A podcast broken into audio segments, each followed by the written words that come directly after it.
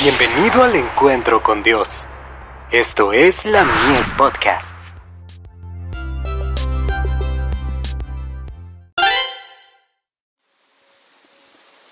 La fe por la cual vivo.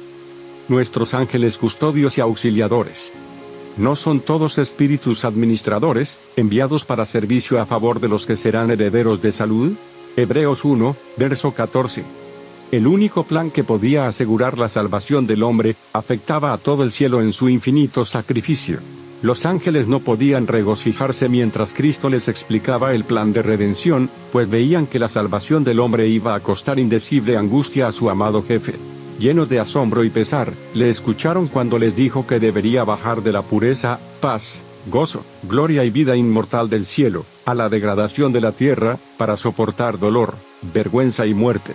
Los ángeles se postraron de hinojos ante su soberano, y se ofrecieron ellos mismos a sacrificarse por el hombre. Pero la vida de un ángel no podía satisfacer la deuda, solamente aquel que había creado al hombre, tenía poder para redimirlo.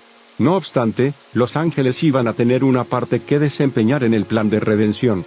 Los ángeles habían de ser espíritus auxiliadores, enviados para ayudar a los que fuesen herederos de la salvación guardarían a los súbditos de la gracia, del poder de los malos ángeles, y de las tinieblas que Satanás esparciría constantemente alrededor de ellos.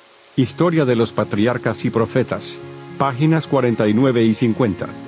Los ángeles están siempre presentes donde más se los necesita, junto a aquellos que libran las más arduas batallas consigo mismos, y están rodeados del ambiente más desalentador, se les ha encomendado especialmente las almas débiles y temblorosas, que tienen muchos rasgos objetables de carácter. Aquello que los corazones egoístas considerarían un servicio humillante, ayudar a los que en todo sentido tienen un carácter inferior y hasta despreciable, es la obra de los seres puros e inmaculados de las cortes celestiales. The Signs of the Times, 30 de mayo de 1916.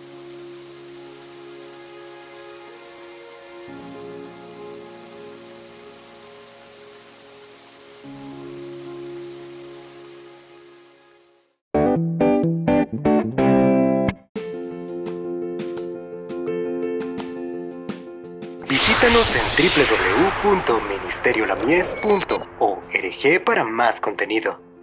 Dios te bendiga.